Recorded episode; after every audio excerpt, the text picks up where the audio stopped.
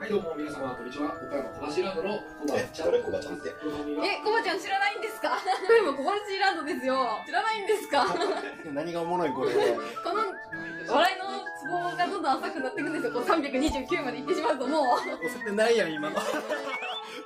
おしらく。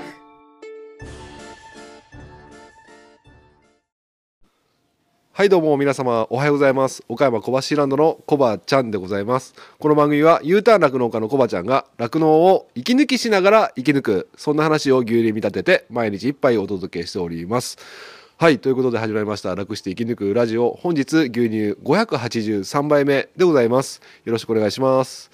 牛乳583杯目ということなんですが583 583牛乳583杯目。ちょっと思いつかないんでお願いします。ごご飯。はい。ご飯やっぱり最高。おお ちょっとちょっとうますぎてあんま面白くなかったですけど。はい、ということで、えー今日は、えー谷口さんにゲストに来ていただいております。おはようございます。おはようございます。はい。まあ、実はですね昨日の晩と今日の朝ですね今朝ですね、えー、義軍検定がありまして谷口さんに検定員として、えー岡山小橋ランドに来ていただきました。お疲れ様でした。お疲れ様でした、はい、ありがとうございました。まああのいろいろと楽しいお話をさせてもらいながら搾乳しまして、いつもよりね、えー早く搾乳も終わって、えー今収録してるんですが、ありがとうございました本当に。いえいえお疲れ様でおす、疲れ様でした。はい、どうでしたか？乳量の方とか、感想とかは？はうーんやっぱ12月分娩が。小林さんのところが多かったんで、うん今だんだん乳量が増えてきてうん。はあの餌変えられたって言っとったけど、いはいはいはい。でもうん。そんな変わりなく増えてるような感じでしたね、うん絞りながら、まあちょっとねあの山から下がってちょっと減ってきてる子もいたりもしたんだけどまあ全体的に乳量はまあまあそこそこかなっていう感じだけどちょっとね乳房炎が出たりしてますねちょっとね。そうですね。はい。まあ、それはちょっと対策していこうと思います。まあそんな感じで久しぶりにね、えー、策定後じゃなくて あの、えー検定後のゆるい雑談ということでお届けしたいんですが、なんかネタありますか？最近どうですか？最近楽しいですよ楽しい。うんはい。もう谷口さんはいつ見ても元気でいらっしゃいまして、笑顔がね素敵なんですけども、まあそんな話もね検定中にしたりしたんですけど、谷口さんは結構あの生きるための 生きるためというかい生きていくためでポリシーを持ってるって話をされてましたね。そうですね、はいもう人間ね、はいい、つ死ぬかわからない。お 明日が来るかもわからないから、はい。はい私はまあ、うん。毎日楽しく後悔ないようにう。んをポリシー？に？毎日生きてます、はい、はい。素晴らしい。そのなかなかね今23歳ってことなんです。5歳。あ25 あれそうだっけ？あ本当に？この間聞いた時23歳って言ってなかったっけ？あれ？25歳25歳。失礼しました。誰と間違えてますあれ？ちょうどいいなって言った覚えがあるんだけど。あれ？2年前だっけ？違うよね？1年前？え？岡中入っ会った時は20あ4歳だったか。な、はいはいはいはい。はい。まあまあまあまあとそうは言えどもね25歳で、まあ、そういった考えに至るっていうのはなかなかすごいなと思ってなんか本とか読まれたりしたっていうわけじゃないですかね、そういう自己啓発本では結構そういうこと書いてあったりするとは思うんだけど、あー。うん。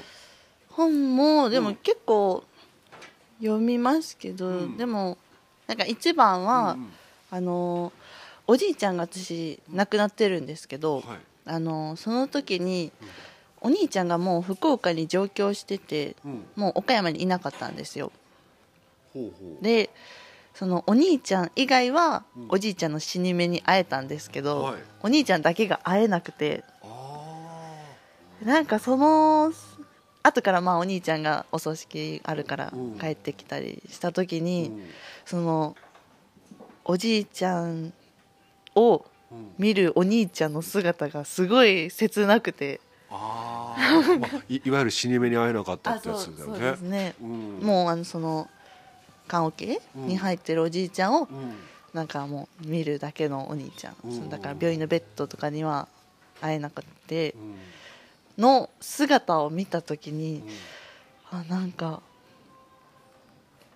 うーん毎日ちゃんと生きようって思いましたなんか。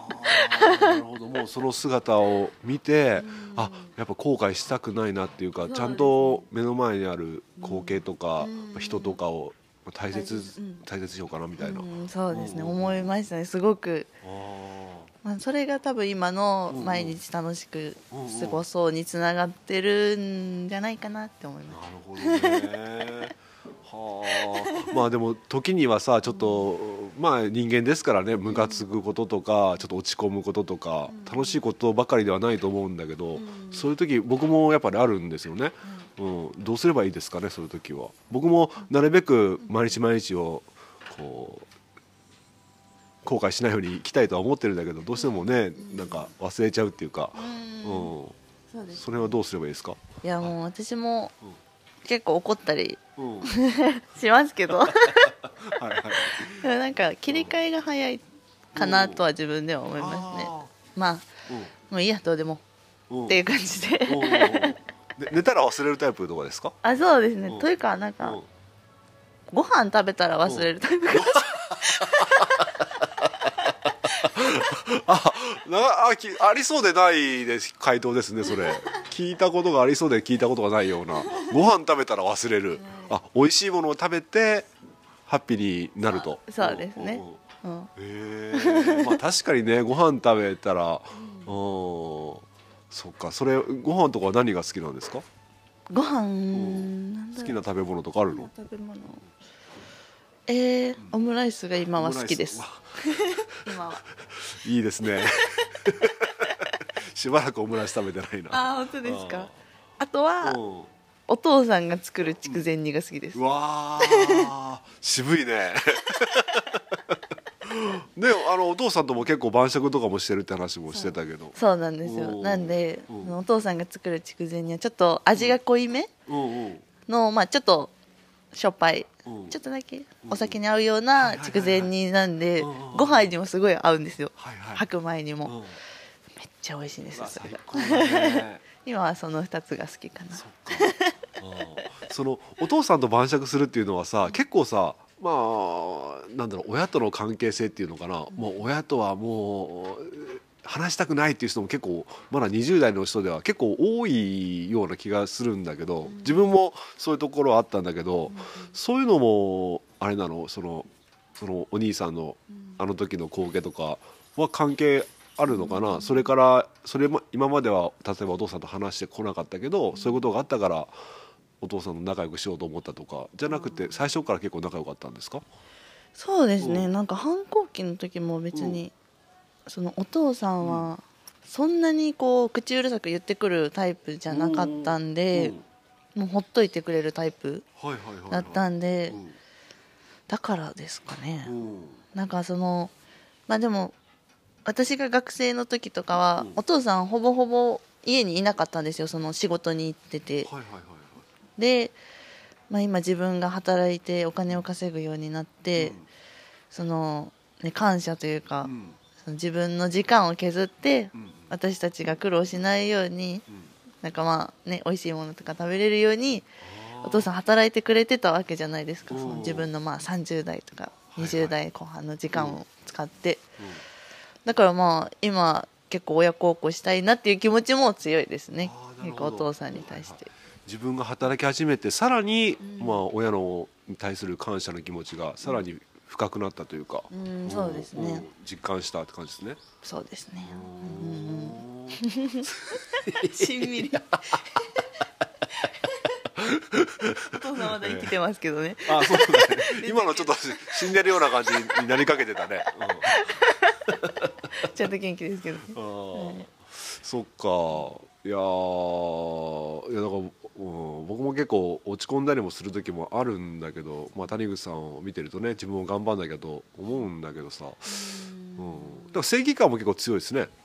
そうですねうん。多分。強そうな感じがするよね。そうですね。なんか友達がうん。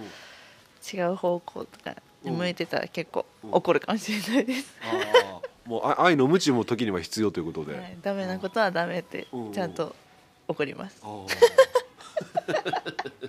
こらうん。いやーねちょっと怒られてみたいんですけど 自分が言うとちょっと気持ち悪くなるんだよ意ね味が違うですね小林さんは多分。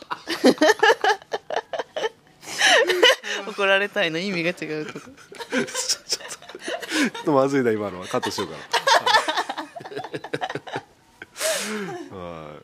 まあそんな感じでまあ岡楽入ってまあそういう感じで今日々ね谷口さん前向きに過ごしてるんだけど岡楽入ってこのもう1年経つんだっけ？4月からなん4で月からだからもうちょっと。もうちょっとか。うんうん。ですね。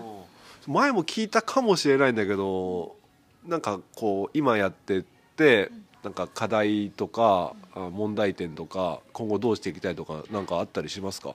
あの岡楽としての立場であれでもいいよ。あの農家さん含めてでもいいよ。この情勢下はどうしなんかどうなっていくといいなっていうのでもいいし。うーんそうですね。でもなんかやっぱり酪農家さんに寄り添っていける職員にはなりたいですね、そのまあでも難しいですけどね、いろんなことを踏まえてうんそのちゃんとこう壁を作らないといけないって言ったらうんうん言い方が悪いかもしれないですけど、そういう場合も時にはあうるんうんから、うん。うん、でもなんか近い存在ではいたいですねうん酪農家さんの中で。まあ、そうだね、まあ、親しき中にも礼儀ありというか、まあ、ちょっと例えが違うけどあんまりやりすぎてもダメなところもあるし、あのーそれはそれこれはこれって住み分けしすぎてもよくないし、まあ、忖度しまくりしですねじゃあね そんだけ忖度しないとねなかなか進まないところもあるでしょうから。うん。難しいですよね。うん。このこの農家さん提出物また出してないみたいなね。それはもう。電話しなきゃ忘れてるよね絶対みたいな。事務所の中で話してる声が聞こえてきそうですけども。それは話してます。自分忘れちゃう時あってさやべえとか思って電話かかったり来たりたまにするんだけど、まあまあでもそうやってうんこう支え合える関係がいいんじゃないですか？うんねまあ、僕たちもねあの生産者だけが乳絞ってもね、あのちゃんと組合の人が働いてくれてないと助けてくれてないと出荷できたりしないから本当に自分も感謝の気持ちを思いながら忘れないようにやってなんかしんみりしちゃったな ありがとうございます。そう思っていただいて。あとあのこのやっぱまだまだ酪農情勢厳しいんだけど、その僕たちとしてはね例えば入荷を上げてほしいとか、あ何かしらちょっと餌とかの補助とか出してもらえないかなとか思う節はあるんだけど、その組合で働いてる立場としてなんかその辺は思うところある？うーん。組合うーんどうですか。なんか客観的に見る立場として関係者としてこうなそうですなんか行政とか国とかなんかこういうことしてくれればいいのになとか。うーん。まあでも餌代高いですよね。うんちょっと小声ですけど、餌代高いですよね。うん、それがちょっとねどうにかなればいいなとは思うんですけど、なかなか難しいですよね。それも。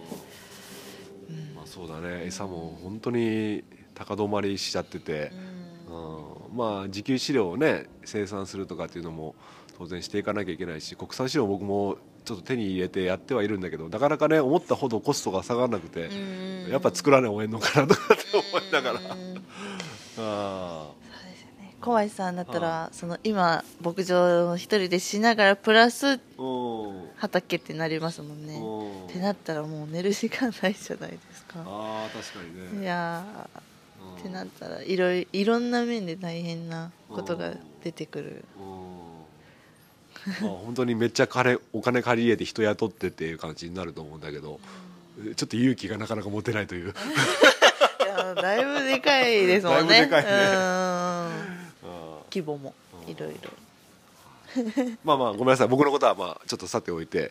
じゃあはい。じゃあもういい時間になったんでまあ最後にねちょっと谷口さんあの意外とね谷口さんの声聞いて元気になったっていう意見も聞い感想もあったりしたんで、ちょっと全国の酪農家さんも聞いてるし視聴者さんも聞いてるんだけどちょっと元気になる一言を最後に、えーお願いしてもよろしいですか、元気になる一言。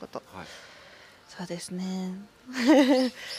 な牛乳一杯でも、うん。ヨーグルト1個でも、うん。一日何かチーズでもいいし、何か乳製品食べていただけたらうん。嬉しいです、はい。もうぜひお願いします。まあ昨日もね実はタンパク質の話したんだけどもしよかったら聞いてもらいたいんだけどちょっとあまりうまく話せてないんだけど結構あのせ20 15歳過ぎてからあたりがタンパク質とかカルシウムとかビタミン D の摂取量が日本人はねやっぱ足りてないんだって。うーん。やっぱ牛牛乳の給食で出て出てくるのがなくなっちゃったりとか。今うん。給食牛乳ないんあですか？中学校卒業したらね高校はね。ああ義務教育で出なくなるかのもあったりとかやっぱりあのレトルトとかさカップラーメンとか、あの辺がやっぱりその高エネルギーで低タンパクのものが結構す気軽に取れたりする時代外食とかね。そうですね。うん。確かに確かに。なんでちょっとねい牛乳一杯飲むだけでもだいぶ変わってくると思うんで、うんうん。私も毎朝ヨーグルト食べてます、おおいいね、はい。ということで今日も、えーそんな感じでよろしくお願いします。雑談。雑談。ということで、えー谷口さんと検定後のゆるい雑談でございました。ありがとうございました。ありがとうございました。おいしいはい。ということでお聞きいただきました。検定後のゆるい雑談ということで谷口さんとお届けさせていただきました。はい。ということで谷口さんがえー普段ね結構明るくね人と接したり、えー行動しておるんですが、まあ、そういった理由が明らかになったということでうんやっぱねそういう話を聞くと改めて僕もね一日一日を無駄にできないなと思うわけですがあ年を取るごとにねいろいろと後回しにしちゃうなと本当にね 気合入れてやらなきゃなと思うわけですがまあ時にはねゆとりというかね例えばダークモードに入ることも時としては必要かなということでまあたまには逃げてもいいんじゃないかなというふうにも自分を励ましております。はい。ということで意味がわからないことを言っておりますが、谷口さん改めてありがとうございました。はい。ということで、月1回ね、こういう感じで牛群検定といって、牛の健康状態のチェックかな。まあ、あの、乳成分とかね、乳脂肪とか虫固形とか体細胞数とか細菌数とかいろいろ、えー牛の健康状態を測るのに指標がありまして、えーそれでね、お乳を一頭一頭のサンプルを取ってね、えー今この牛がどういった状態なんだよってことが、あ分かってきたりしますので、それが後ほどね、データとして送られてきたり、紙としても、牛群検定として送られてきます。はい。それを見てね、うん、今後、この牧場どうしていこうかってことでやっていくわけですが、毎月1回やっておりまして、まあその後にね、まあ暇があれば、谷口さんとお月1回程度でこういった配信をしていこうと思いますので、今後ともよろしくお願いします。はい。ということで、これからですね、受精卵移植がありまして、その後、お昼過ぎから、横山親子、東策定所さんがね、久しぶりに策定に来ていただきます。はい、僕がね、頼むの忘れちゃった、忘れちゃってたんで、2ヶ月ぐらいね、ちょっと空いちゃったんですけども、6頭ほどお願いしようと思ってます。その後ね、もし時間があったら、収録もね、していこうと思いますので、またね、改めて配信しようと思います。はい。ということで、最後にですね、実はね、X の方で、えっ、と、僕のフォロワーさんでね、ジョージ・ヤンデルさんっていうね、フォロワーさんがいらっしゃるんですけども、お実はね、あの、僕と X の方で出会って、まあ、牛乳の、牛乳についてね、記事を書いていただいてるんですよ。本当ありがとうございます。その記事が、あまあ、別の僕のフォロワーさんとかが取り上げてくれたりもしまして、結構ね、今観覧数があるみたいです。ぜひね、えーまあ、牛乳の効能と美味しい飲み方を知って酪農家を応援しようっていう思いでブログを更新していただいております。で、このブログ概要欄にね、載っけておきますので、ぜひね、皆さんもご覧になっていただきたいんですね。で、本当にね、えーこういった記事を書いてくれるっていうのは本当嬉しいことですし、まあ僕の名前もね、出していただいてて、まあ僕が、まあジョン・ディール金谷さんがね、牛乳で乾杯、毎回、毎月ね、30日にやっておりますが、なんか2月はね、28日みたいなんですけども、まあその他の、えー月は毎月30日やっておりますが、で、その、それに乗っかっての宣伝を X の方がね、牛乳をね、月に1杯だけ多く飲んでいただけるだけで、酪農情勢は劇的に良くなるっていう感じで宣伝させてもらったりしたのを見ていただきまして、で、これにね、あの、共感していただいて、そういった記事を書いていただいております。で、昨日もね、タンパクの話とかいろいろさせてもらったんですが、まあ、いろんな牛乳の美味しい飲み方があるよってことでもね、紹介していただいております。ぜひね、ご覧になっていただいて、あ、この飲み方いいよね、とか思った人は、ぜひ試してもらいたいんですよね。うん。ね、ミルクシェイクとか、ロイヤルミルクティーとか、飲むヨーグルト風ドリンクとか、いろいろ紹介していただいているので、えーぜひね、よろしくお願いします。ジョージ・ヤンデルさん、本当にありがとうございます。まあ、これからもね、あのー牛乳の記事書いていきたいっていうことでね、ポストもされておりますので、えーこれからもね、更新されたら見ていこうと思いますので、今後ともよろしくお願いします。ということで、最後宣伝でございました。じゃあ、今日はね、久しぶりにピーカンということで、うん今までどんよりね、まあ、クリアカットな一日がなかったんですけども、今日はね、クリアカットな青空でございます。えー素晴らしい一日になりますように、皆さんもね、頑張っていただければと思います。ということで、今日の一杯、お味の方はいかがでしたか？お口に合いましたら、また飲みに来てください。この番組は、牛と人との心をつなぐ、岡山小橋ランドの提供でお届けしました。それではまた明日。バイバイ。